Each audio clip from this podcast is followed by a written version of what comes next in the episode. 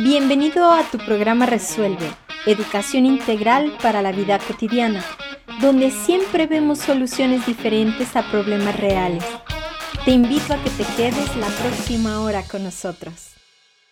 Yo espero que te quedes con nosotros porque vamos a estar platicando muy a gusto con nuestro invitado del día de hoy. Él es Gerardo Bautista. Gerardo, ¿cómo estás? Encantado de estar contigo, como siempre. Pues muchísimas gracias por acompañarnos. Ya saben de él que es coach de vida, experto en Teta Healing, registros akáshicos, bueno, conferencista. ¿Te nos vas a la extranjera a dar un curso, a una plática o qué es? ¿Un, curso que te vas a dónde, Morelia? Pues sí, me dedico a dar talleres, cursos, conferencias, estoy escribiendo mi libro. No, no, bueno, entonces este es todo, todo un maestro que tenemos aquí con nosotros el día de hoy. Vamos a estar platicando de esto de mi voz interior. A ver, ¿por dónde vamos a empezar, Gerardo? por este tema de mi voz interior. El día de hoy quiero hablar de la voz interior. Eh, ¿Por qué? ¿Por qué quiero hablar de la voz interior? Y por qué en este momento, si se dan cuenta, creo que estamos viviendo un proceso de cambio de líderes en México donde estamos escuchando muchísimas voces y nos estamos dejando guiar por muchísimas voces y estamos cediendo el poder a muchas personas, eh, partidos, a políticos, etcétera y, y, y, siento que mi mensaje de vida, o por unas cosas que vine a este planeta, es ayudar a la gente a conectarse consigo mismos, con el maestro que llevan adentro, que recordemos la identidad divina que somos, los seres poderosos, luminosísimos que somos, y escuchemos esa voz dentro de cada quien que es nuestra brújula interna que hace que no nos perdamos en el camino. Fíjate que estás diciendo algo muy interesante que es, siento que mi misión es. O sea, yo creo que partiendo de ahí es muy importante porque no siempre tenemos claro cuál es nuestra misión, ¿no? Entonces es, es muy, muy difícil eh, sentirse pleno si no identificamos cuál es nuestra misión. O sea, podemos estar haciendo un montón de cosas, pero tenemos que cumplir y encaminarnos hacia nuestra misión. Entonces, partiendo de ahí, pues está padrísimo, ¿no? O sea, es, esta es mi misión y la estoy cumpliendo además. Sí, claro. Eh, me encanta el tema de misión de vida. Sí, es padrísimo. Tiene que ver también con mi historia personal. Ajá. Porque el señor de enfrente me hace una seña como que le echo un vino. No. ya es viernes. Para que me pegue el micrófono. Entonces, ok. Entonces, eh, eh, parte, es parte de la historia, yo creo que de todos nosotros, ¿no? Hemos empezado hemos empezado de una manera y estamos yéndonos en otra dirección que es importante Igual, ¿qué va a pasar con este programa? Ajá. Mira, si todos viviéramos haciendo lo que amamos hacer en este planeta, el planeta sería bien diferente seríamos todos muchísimo más felices, plenos, haciendo lo que amamos. Abundancia, la verdadera abundancia consiste en jugar a hacer lo que amas y tener una consecuencia económica por ello. Es correcto. Y tu vibración es altísima y las puertas se te abren, las personas que conocen son mágicas. Y que me encanta el tema de, de, de la vocación o la misión de vida. ¿Alguna vez pues todos nos hemos sentido perdidos en el camino, ¿no? ¿Para qué estoy aquí? ¿Por qué vine? ¿Dónde voy? Sí. Eh, ¿De qué se trata esto? ¿Quién soy? Las preguntas que al menos todos nos deberíamos de hacer. Y no sé, leyendo y sintiendo, encontré unas, llegué a unas conclusiones de cómo encontrar tu misión de vida y es bien fácil. Ya se cuenta que son cuatro círculos y la unión de esos cuatro círculos es donde está tu misión de vida. El primer círculo es lo que amas hacer y harías gratis. Todos tenemos algo que amamos hacer y queríamos gratis y que hemos hecho gratis. El siguiente círculo es lo que los demás dicen que haces bien. Otro tercer círculo es lo que aporta verdad, bondad y belleza al mundo. Y el cuarto círculo es, y esa es tu tarea, hacer que eso te dé para una vida digna, sustentable, para vivir cómodamente y feliz en este planeta. O sea, en otras palabras, ¿te da dinero? Te da dinero. ¿Sí? O sea, entonces yo tengo que juntar esos círculos, tengo que decir primero lo que, lo que a mí me encanta hacer, aunque no me lo paguen. O sea, yo pago porque me dejen hacer Yo pago porque me inviten a un programa y me dejen hablar, por ejemplo. Ok, entonces bueno. Y luego está la gente dice que eres bueno hablando. Exactamente. Que sería el lado del otro círculo. Y luego después aporta bondad, belleza. Dices cosas que ayudan a hacer este lugar más bonito, más bueno y más amoroso. ¿Qué? Perfecto. Ahora cobra. Te va a cobrar. más bien te voy a cobrar a ti por venir. no, entonces, pero bueno, entonces juntamos estos círculos y eso es lo que nos da la, la, misión de vida. Pero bueno, a ver, vamos a hacer una cosa, Gerardo. Nosotros dijimos que íbamos a hablar de mi voz interior. Sí. Y entonces vamos a regresar a mi voz interior y, y parte de escuchar esta voz interior, tu voz interior te dice cuál es tu misión. La, la voz interior te lleva a eso, a lo que amas hacer, a tu llamado. Y ya otro día venimos y platicamos solamente de la misión. ¿Te parece? Porque si no vamos a dejar los dos temas pellizcaditos y no tiene caso. Entonces mejor vamos hablando de, mi voz interior y entendiendo que el contacto que necesitamos tener con nuestra voz interior es básico, pero no lo tenemos. Por eso hay que enseñarlo. Exacto. O sea, porque nosotros no, no, sabemos escuchar nuestra voz interior. Otra forma de llamar a voz interior, no sé si tú estés de acuerdo, es intuición. Es tu intuición, son tus, tus corazonadas, es la voz de tu corazón. Y, eso es a nivel... Y tiene que ver, ya se escucha mejor, y tiene que ver con... con cuando éramos niños, tenemos menos de 3, 4 años, tenemos bien claro quiénes somos y para qué estábamos aquí, qué nos hacía felices y qué es lo que más nos gustaba hacer y, y no, nos, no teníamos esa domesticación que fuimos adquiriendo de la escuela, de los adultos, de la sociedad, de los, sistemas de creencias que, que están diseñados para irte desconectando de ti mismo y que te conviertas en, en lo que el, el, sistema cultural familiar quiere que seas. De hecho, ya no tanto, pero en esas generaciones, supongo que en la tuya también, había un paradigma que decían, el día de mañana para que seas una persona de bien, para que seas alguien en la vida. Entonces era un, rotundo tache diciéndote no eres nada en este momento, pero después, si logras hacer esto que dice el sistema, graduarte, tener con honores, tener un trabajo decente, serás alguien en la vida.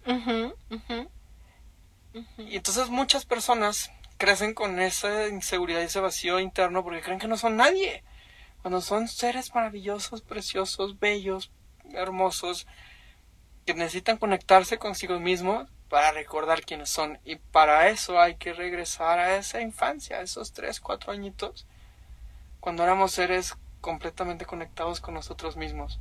Que, o sea, entonces es como en nuestra primera infancia es donde nosotros logramos estar conectados todo el tiempo con esta voz interior. Exactamente. Y no le metemos juicio. No metemos juicio. Ni crítica, ni está bien, ni está mal, ni estamos, como tú dijiste, domesticados. O sea, no estamos ya dentro de una cultura tratando de cumplir las expectativas de la sociedad. Exactamente.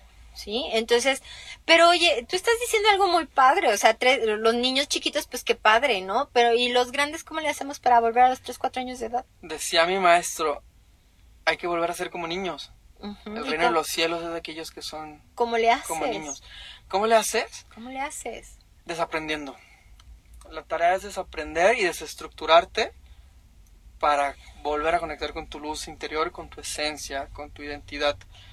Una forma muy sencilla de, volver a, hacer eso es poniéndole más atención a tu corazón y menos atención a tu lógica. Porque tu lógica lineal está completamente diseñada, chipeada, estructurada para que veas el mundo, te comportes en el mundo y funciones en el mundo desde como te pusieron un sello de fábrica y te dijeron así tiene que ser. Y no es así, el chiste es quitarnos esta venda en los ojos y empezar a escuchar más al verdadero maestro. Que es el corazón. Pero a ver, bueno, primero, yo creo que eh, em, esta teoría se oye bien bonita. Sí, claro, mágica y No, o sea, sí me va a quitar la venda de los ojos y me va a conectar con el corazón, ¿no? Entonces, pero bueno, ¿qué te parece si seguimos platicando de esto al regreso del corte? Vamos a un corte y regresamos.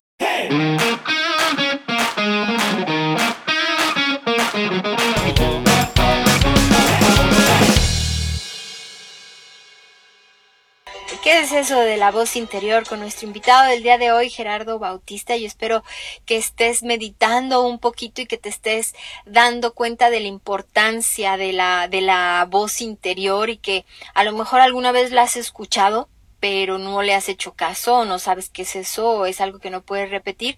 Entonces, una de las cosas que estamos hablando que dijimos, así, ah, eso está bien bonito, ¿no? O sea, ah, bueno, tú desaprende y abre tu corazón. O sea, no es tan sencillo. La verdad es, es, es toda una tarea de tiempo completo. El desaprender es una tarea de tiempo completo y el abrir tu corazón es como o escuchar tu corazón primero es este tema de poderlo abrir y en el poderlo abrir es mm, acepto, acepto esta voz interior dentro de mí que me habla, que me guíe, que me rige y que me da los mejores consejos. ¿No? O sea, no nada más es, ah, voy a abrir mi corazón y soy vulnerable y soy débil y todo el mundo me va a conocer, porque todo el mundo entiende por, por vulnerabilidad abrir el corazón y no es eso abrir el corazón. Sí, mira, para empezar, ¿qué, qué primero que tenemos que hacer para abrir el corazón? ¿Por qué se cierra el corazón? El corazón se le van poniendo corazas por cada evento doloroso que has vivido en tu vida, cada evento de desamor que has vivido en tu vida desde infancia. De hecho, los niños van dejándole de brillar los ojos al mismo tiempo que su corazón se va cerrando por lo que han vivido, lo, que, los dolores que han empezado a vivir de la vida, ¿no? Los golpes de la vida son los que van cerrando tu corazón. Entonces, para ir abriendo tu corazón es necesario ir liberando esos dolores de la vida que, que, has, que te han sucedido, ¿no?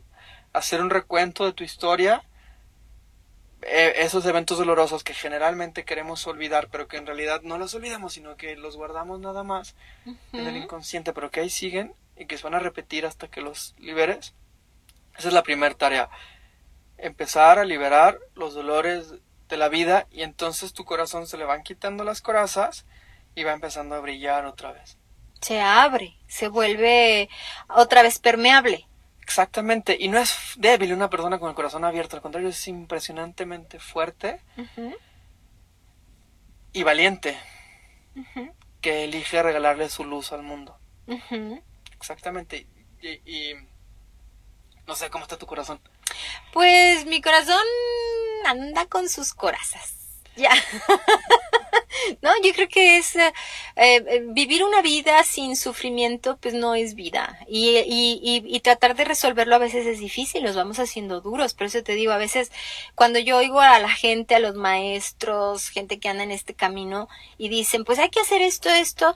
Y cuando tú te pones y te metes y lo haces, dices, a ver, espérame tantito. O sea, no nada más es como, ay, caliéntame otra tortilla, ¿no? Calienta otra gorda y ahí seguimos. O sea, es, es todo un trabajo que tenemos que hacer desde, desde el deseo de hacerlo, desde la conciencia de hacerlo, desde este poder conectarse y entender la parte espiritual que nos acompaña o que somos todo el tiempo. ¿Implica volver a ver lo que duele? Volverlo a procesar desde otra perspectiva, darle otro significado, ya no doloroso, sino un significado más elevado desde la luz y ir sacando esas memorias es, es ir sacando las manos. Fíjate que ahorita que dijiste eso me acordé. Ayer estaba trabajando en terapia con una chica y estábamos recordando uno de sus eventos dolorosos de la niñez. Y cuando lo contó hasta con risa, ¿sabes? O sea, ay, sí, nos pasaba esto y jiji. Y entonces cuando lo empezamos a trabajar, ella lloró. Y se fue incluso muy, muy emocionada de volver a ver, de, de haber vuelto a sentir ese dolor tan grande que se quedó en su corazón, ¿no? Entonces, guardamos tantas cosas por hacernos los fuertes, porque a nosotros no nos debe pasar eso, porque ni siquiera entendemos la magnitud de lo que nos pasa. Yo acabo de llorar hace dos, ¿qué te digo? Pues el día de mi cumpleaños, hace tres semanas más o menos, eh, porque me acordé de mi perro que tanto amaba y que, se, que lo llevé yo a dormir porque ya estaba muy enfermo. Y yo regresé como si nada. Y es un perro que me acompañó 15 años de mi vida y era mi perro favorito y yo era su dueña o él era mi amo, porque hay gente que dice los animales son tus dueños, ¿no? Entonces, nunca le lloré. Y le estoy llorando pues, como cinco años después de que se fue, de que, de que pasó eso. Entonces, ¿cuántas cosas guardamos acá adentro y nos hacemos los duros? Y, y, esto que está, ahora la misma Biblia lo dice, ¿no? O sea, no hay otra cosa que no pudra ser humano más que lo que se guarda adentro. Entonces, ¿cuántas cosas traemos ahí guardadas? Y entonces tu voz interior está opacada por todo eso, porque la pobre grita y grita y grita. Vas muriendo en vida, en realidad. Cuando vas guardando esa basura dentro de ti, te vas dejando de escuchar. Ya la voz ya es tan sutil que no la escuchas no después de tanto tiempo de haber guardado eso. Y, y, precisamente los ellos, estos animalitos peludos, tienen una misión en la vida de, de nosotros, vienen a abrirnos el corazón hasta la persona más dura, Hitler, por ejemplo, era un tierno y un dulce con su perrita pastor alemán. Dicen que todo el mundo tenía celos de esa perra, de, ver cómo el Führer le hablaba y, y, cómo era como un niño con ella, con el corazón abierto. Ellos tienen esa misión, mantenernos con el, con el corazón abierto. Y claro, eh, volver a tocar es, por ejemplo, ahorita que hablaste de tu perro, dueles, tocas un dolor. Tocas un dolor. Pero solo así sanas. Llega un momento donde le sigues tocando y ya no va a doler esa herida. Y tomas esa conciencia, ¿no? Entonces, yo creo que aquí lo interesante que quiero que nos platiques es cómo le podemos hacer para volver a a, no a subirle el volumen a la voz interior, porque finalmente estoy segura que la voz interior de todos nosotros ya está hasta fónica de tanto grito que nos pega, ¿no? El problema es que nosotros traemos tanta boruca en la mente, tantas cosas en la cabeza, que no nos damos el tiempo para sentarnos en serenidad, en paz y tratar de oír lo que está ahí adentro, que siempre ha estado ahí adentro y que no nos ha dejado nunca, siempre está ahí metido. ¿no? Entonces, ¿cómo le podemos hacer? Mira, es, después de haber conocido muchas cosas, la forma más sencilla que conozco es pon las manos en tu corazón, creo que ya lo hemos hecho aquí. Generas calor con el corazón, das fuerza a tu corazón, te imaginas una nariz en tu corazón. Es una técnica del Instituto de las Matemáticas del Corazón de San Francisco. Y entonces respiras, inhalas y exhalas imaginando que respiras por el corazón y entonces te vas imaginando que va adquiriendo más fuerza tu corazón. Duele, estás contactando con dolor mientras lo haces, es, es normal porque son esas memorias. Y te vas imaginando que una luz de tu corazón crece y te rodea de cabeza a pies. Después de estar haciendo, no sé, 5, 10 minutos este ejercicio, te aseguro que tu mente se silencia Puede que llores, puede que te tranquilices muchísimo, pero en ese momento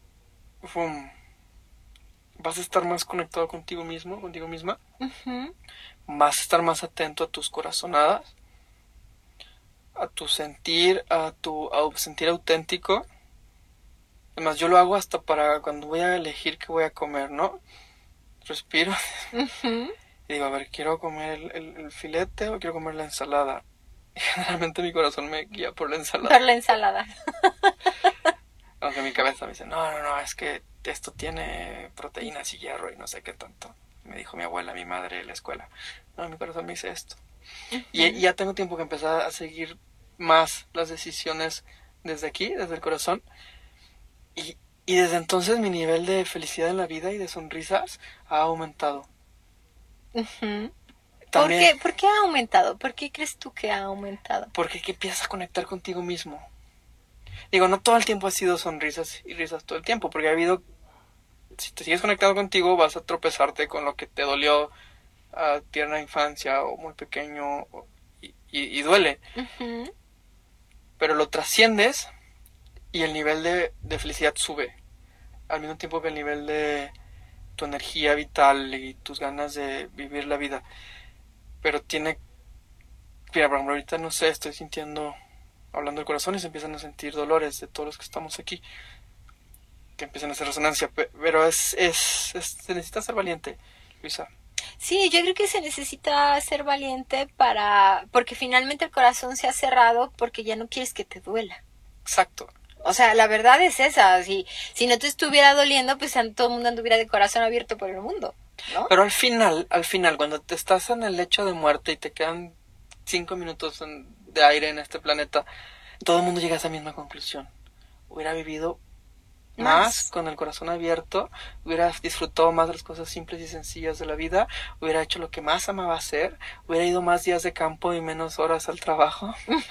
Sí, bueno, es una de las, como de las, vamos a decir, de las, de los aprendizajes que no se aprendieron. Sí, porque al final es lo, que te llevas, es eso. Ahora, tú estabas diciendo de desaprender. ¿ok? Fue, fue, otro comentario que tú hiciste, o sea, ¿cómo le podemos hacer para escuchar mi voz interior? Y tú dijiste desaprender. ¿Cómo desaprendemos? Ok. Volviendo a pasar por la luz de la sana razón todo lo que alguna vez escuchaste, paradigmas, tus paradigmas. Por ejemplo, un paradigma, los adultos saben más que los niños. ¿Es verdad esto? ¿Será cierto? O sea que entonces finalmente vas a, a, trabajar en el desaprender cuestionando tus creencias. Cuestionando tus creencias. Y primero es identificar las creencias, que ahí viene también otro, todo otro tema. Otro gran tema, pero desaprender es cuestionar tus creencias, exactamente, Luisa. Me encanta porque le pones palabras concretas a... sí, ese, es, para eso soy buena, es uno de mis circulitos. Claro. ¿No? Entonces, sí, es como, yo voy a cuestionar entonces mis creencias. ¿Sale? Entonces, por ejemplo, ¿qué creencias tan fuertes tenemos? Vamos a ir a un corte, piensa las creencias que tú tienes, que logras identificar y vamos a tratar de platicar un poquito de esto al regreso del corte.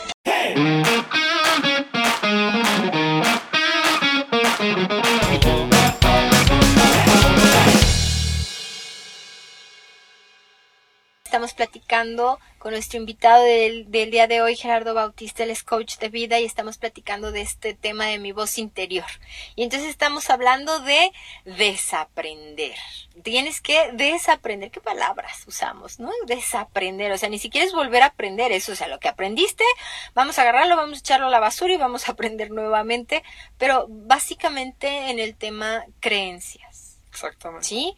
O sea, vamos a buscar primero identificar cuáles son nuestras creencias, qué rige nuestra vida. Por ejemplo, yo puedo creer ciegamente eh, que las mujeres no tienen las mismas oportunidades que los hombres que es una creencia, ¿no? Que se sostiene mucho en el sistema, ¿eh? O sea, es que las mujeres ganamos menos, es que, o sea, es que hay una creencia que sostiene eso, porque también hay mujeres súper exitosas que les va muy bien económicamente, que les va muy bien en pareja, pero nosotros volteamos y vemos eso o volteamos y vemos lo que no tenemos. No, y claro, y la persona que se atreve a desafiar los paradigmas sociales se vuelve caótico. Tengo la, ahorita que dije, hablabas de la mujer, sí, es el sistema, por ejemplo, la mujer México hay un, hay un sistema de creencias que la pone en un lugar inferior que el hombre en capacidades, en conocimientos, en habilidades, en lo que sea, y no pueden y no sirven. Canceladísimo todo esto.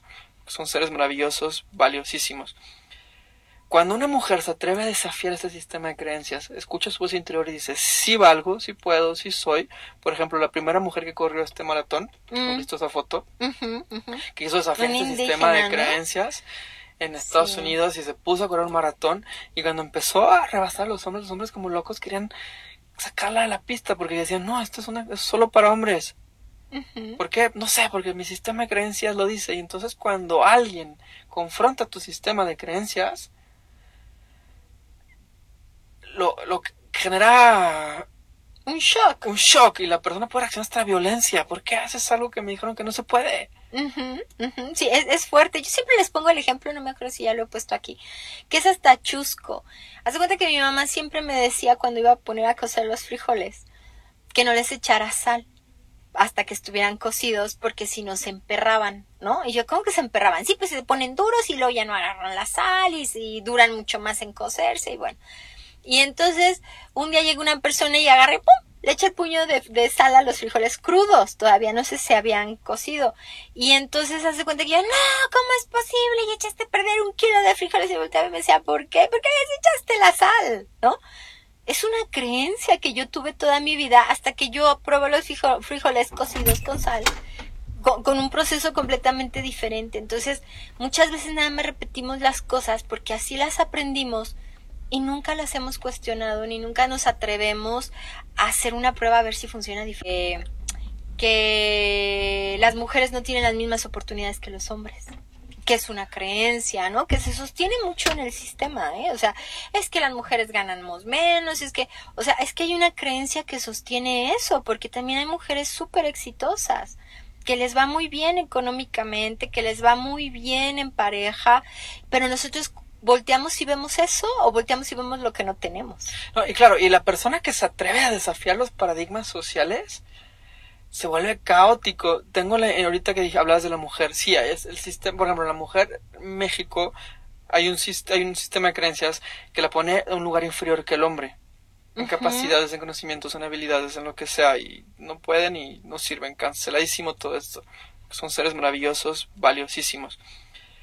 Cuando una mujer se atreve a desafiar ese sistema de creencias, escucha su voz interior y dice, sí valgo, sí puedo, sí soy. Por ejemplo, la primera mujer que corrió este maratón, ¿has visto esa foto? Que hizo desafiar este sistema de creencias en Estados Unidos y se puso a correr un maratón y cuando empezó a rebasar a los hombres, los hombres como locos querían sacarla de la pista porque decían, no, esto es, una, es solo para hombres. ¿Por qué? No sé, porque mi sistema de creencias lo dice. Y entonces cuando alguien confronta tu sistema de creencias, lo, lo genera un shock. Un shock y la persona puede reaccionar hasta la violencia. ¿Por qué haces algo que me dijeron que no se puede? Sí, es, es, fuerte. Yo siempre les pongo el ejemplo, no me acuerdo si ya lo he puesto aquí, que es hasta chusco. Haz cuenta que mi mamá siempre me decía cuando iba a poner a cocer los frijoles que no les echara sal hasta que estuvieran cocidos porque si no se emperraban, ¿no? Y yo, ¿cómo que se emperraban? Sí, pues se ponen duros y luego ya no agarran la sal y, y duran mucho más en cocerse y bueno. Y entonces un día llega una persona y agarre, ¡pum! Le echa el puño de, sal a los frijoles crudos, todavía no sé si se habían cocido. Y entonces hace cuenta que yo, no, ¿cómo es posible? Y echaste a perder un kilo de frijoles y volteaba y me decía, ¿por qué? Porque echaste la sal, ¿no? Es una creencia que yo tuve toda mi vida hasta que yo probé los frijoles cocidos con sal.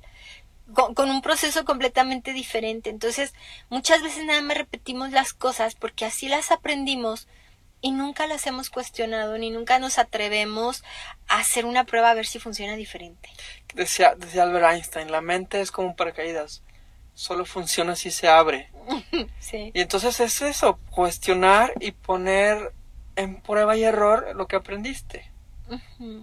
Y hacer tu propio sistema de creencias, con tu propia verdad, no con la verdad que te contaron y más que nada con la propia experimentación. Exactamente. ¿No?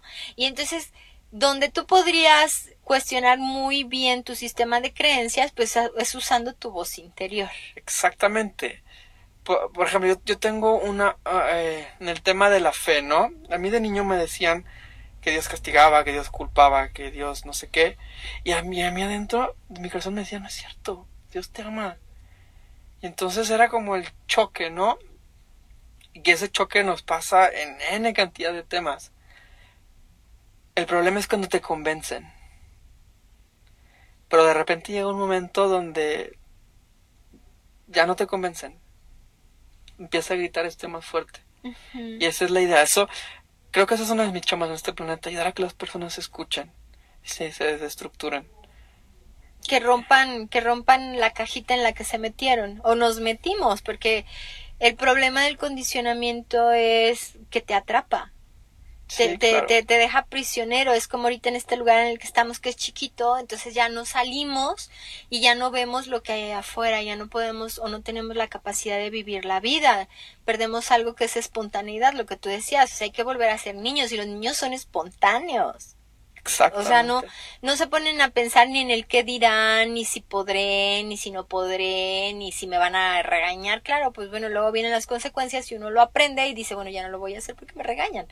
Pero, pero finalmente esa espontaneidad es la que a la que todos los filósofos, todos los maestros, todas las tradiciones místicas te invitan siempre. A la autenticidad. A, volver a ser un niño, a volver a ser auténtico, ¿no?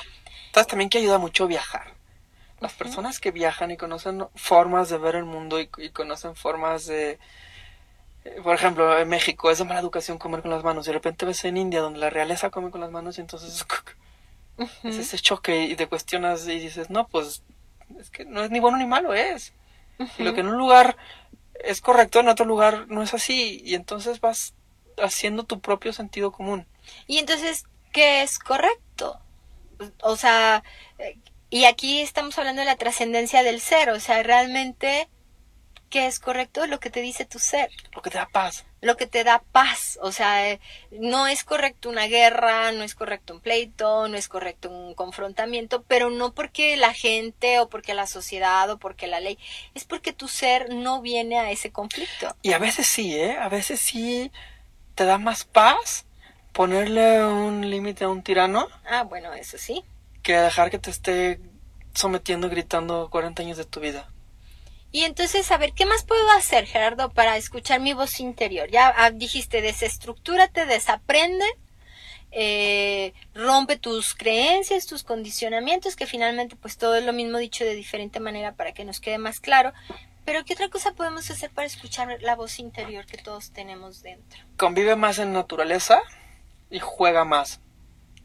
Eh, las personas, fíjate, muchos empresarios que son muy creativos que conozco, generalmente en su, en su momento de juego, cuando se está bañando, cuando están corriendo, cuando están jugando fútbol, cuando están en naturaleza, de repente sucede que les llegan ideas para hacer un nuevo negocio o para resolver una situación de un problema que tienen un conflicto y de esta forma lo resuelven. En realidad lo que están escuchando es su voz interna en un estado de juego donde el cerebro está apagado y estás divirtiéndote. Y cuando te diviertes, vives en un estado de no mente y vives en el aquí y en el ahora. No, no, no, no percibes el tiempo, hasta tu, tu percepción del tiempo es diferente. Por ejemplo, el recreo, la hora de recreo duraba menos que la hora de matemáticas. Ah, claro. ¿Por qué? Porque la percepción del tiempo y espacio es diferente. Estás en el aquí y en el ahora cuando te estás divirtiendo. Entonces quiere decir que cuando estoy presente el tiempo se va más rápido. Exactamente, cuando estás presente no percibes el tiempo. O sea, no... ¿Pero por qué se va más rápido? ¿Por qué no se va más despacito? No sé, es una, es el, el tiempo es una forma de esclavitud a la que le hemos cedido también nuestro poder y a la que le tenemos miedo de que se nos vaya. Pero cuando vives conectado con tu ser, ya no te importa el tiempo. Mm, Bueno, sí, de, alguna forma te desconectas de eso. Ya vives en el aquí y en el ahora y no sé qué hora es, no sé cuándo es, no sé qué día es, es- es hoy y lo que tengo aquí enfrente es lo único que tengo y no sé si mañana voy a tener más. Entonces lo aprovecho al máximo. Cuando vives de esta forma, vives en un estado también de más paz y de mayor felicidad.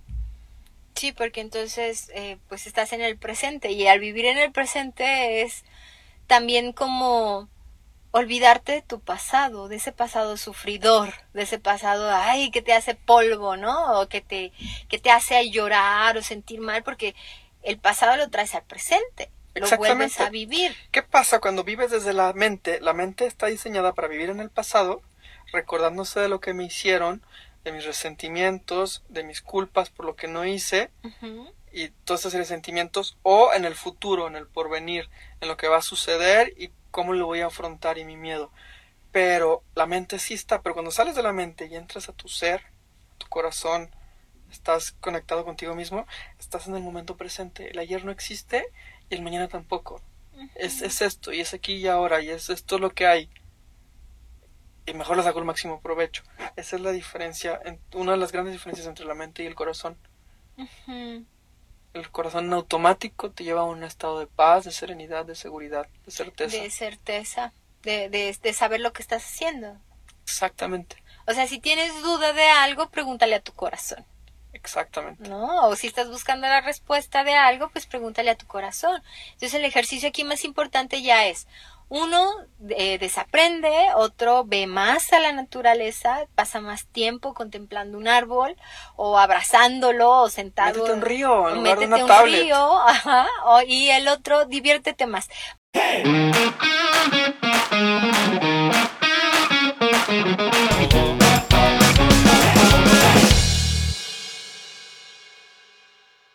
Yo espero que estés tomando nota y que te comprometas de alguna manera a empezar a rescatarte a ti mismo. Hay un momento en la vida que el llamado llega y a veces llega a gritos. O sea, estás tan ocupado trabajando, cuidando a tus niños, atendiendo tu casa o no sé, cualquier otra cosa que te lleve el tiempo y luego de repente dices, a ver, un momentito, que todo se pare, yo quiero que el mundo se pare porque ahora me tengo que voltear a ver yo, me tengo que entender yo, me tengo que conocer yo, tengo que saber qué quiero, por qué me siento como me siento, porque a veces ni siquiera sabemos por qué nos sentimos de una determinada manera, ¿no?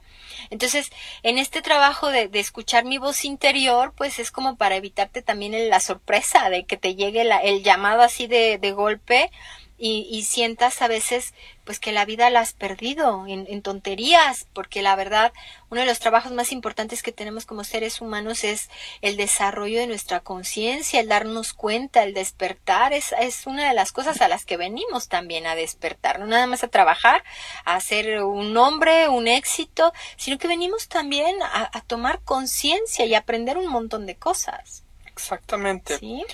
Eh, hay una definición de éxito que me encanta entre más tienes más éxito, en la cantidad de éxito en tu vida es proporcional a tu paz interior. Okay. Si no hay paz, no hay éxito. Puedes ser presidente de Estados Unidos, pero si no tienes paz, no estás teniendo éxito. Pues sí, porque estás tomando decisiones que a lo mejor no son las correctas, no estás teniendo éxito. Ajá, y puedes estar barriendo una calle y trabajar de barrendor y estar feliz y, y en paz barriendo, entonces estás teniendo un gran éxito en tu vida. Desafortunadamente nosotros no lo entendemos así. Éxito tenemos con mucho dinero, ¿no? O sea, en nuestra es cabecita. es un sistema de creencias. es un sistema, sí. Que ya es insostenible. Bueno, entonces, ¿cómo hacemos este trabajo en mi voz interior práctico? Que era lo que estábamos diciendo en el corte, ¿no? ¿Cómo lo hacemos práctico? Un, un tema para hacerlo práctico, cuando te sientas perdido, confundido, que no sabes ni para dónde punta la chancla, agradecelo porque este es un momento en el que estás a punto de encontrarte. Estás a punto de, vivir una revelación. Y la, la, más importante es la solitud o soledad. Cuando estás así y tomas distancia de tu entorno, de las personas con las que estás, y te vas y te retiras un poquito a la naturaleza, cuando empiezas a escucharte. Lo, lo único es que tenemos infinito miedo de vivir el silencio. Estamos tan acostumbrados al ruido que cuando vamos al silencio da miedo, da miedo encontrarnos, da miedo ver esos temas pendientes que tenemos dentro de nosotros. Pero una vez que lo encuentras, lo enfrentas, lo resuelves, es maravilloso. Le llaman soledad porque es edad del sol. Cuando entra el sol, cuando entra la luz en tu vida y es ese mm. momento donde ese llega ese rayo desatontador Despertador. Que te reubica en la vida.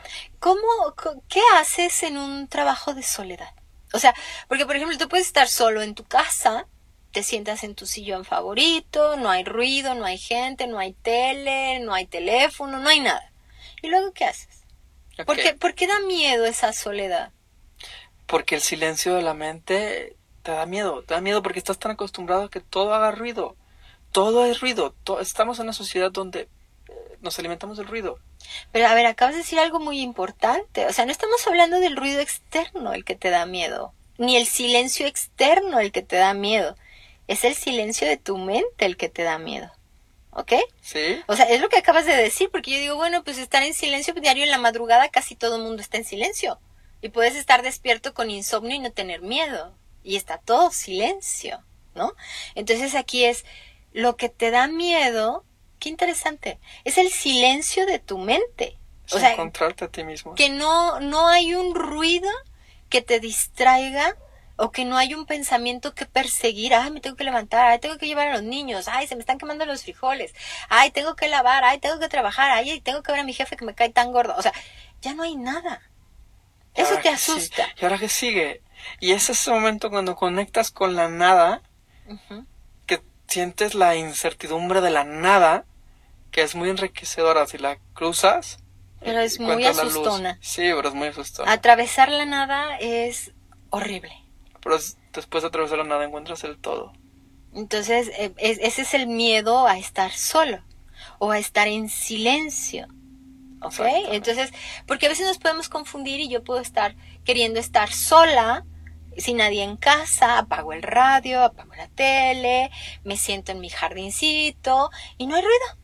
Pero de inmediato viene tu mente y te dice, ay, tengo que sacar las cosas de la lavadora, ay, el día de mañana va a ser la boda de mi prima, ay, no sé qué, no pago los recibos. Pero no, apagar todo eso se facilita muchísimo la naturaleza. ¿Por qué? Porque la naturaleza, porque la naturaleza emana una energía muy amorosa, armónica, que nos sintoniza más con nuestro corazón. Se facilitan muchísimo los retiros más en la naturaleza. Y es más gentil conectar contigo. Y, y, y sí, si atraviesas una etapa como de soledad, de miedo, de incertidumbre, de nada, pero cuando logras pasar eso y llegas y conectas con la certeza del ser, es mágico. Sí, porque la, la naturaleza, eh, por ejemplo, nosotros tenemos un bosque maravilloso que es el bosque de los colomos, que aparte de ser, bueno, un pulmón muy importante, es como ¿cómo lo podría yo decir? Es como un limpiador de conciencias, ¿no? O sea, hay árboles que ahí tienen como la capacidad de absorber eh, ciertos estados de ánimo que tú puedes estar atravesando. Entonces, pues date la oportunidad este fin de semana de ir a abrazar un árbol allá a los Colomos y date un paseíto y vas a ver cómo te vas a sentir muy bien. Pues Gerardo, nos están despidiendo. Muchísimas gracias por habernos acompañado el día de hoy. Ya se nos fue la hora de... Muchísimas gracias Gerardo por habernos acompañado.